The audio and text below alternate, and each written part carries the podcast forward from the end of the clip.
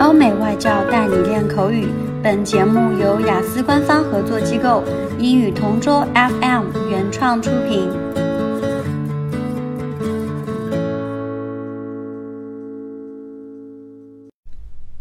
Describe something lost by someone else but found by you.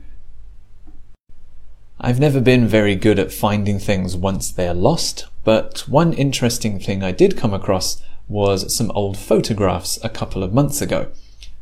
I found these photos when I was moving a suitcase into the loft in my house. While I was making space, I remember seeing a box of dusty old photographs in the corner. I picked them up and I soon realized they were pictures of my grandparents from the 1960s.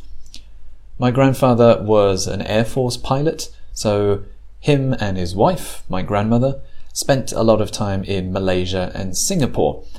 They'd often talked about those memories, but they didn't have any photos to show of it. I don't know how, but maybe someone put them in a box and then forgot about them. When we moved house, I think we picked up the photos and put them in a loft with a bunch of other stuff and then forgot about it.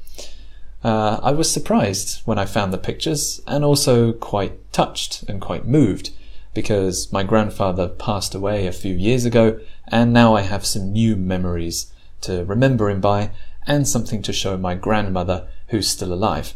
So I'm very glad I found them and they're very precious photos. OK，今天的 Part Two 口语话题到此结束。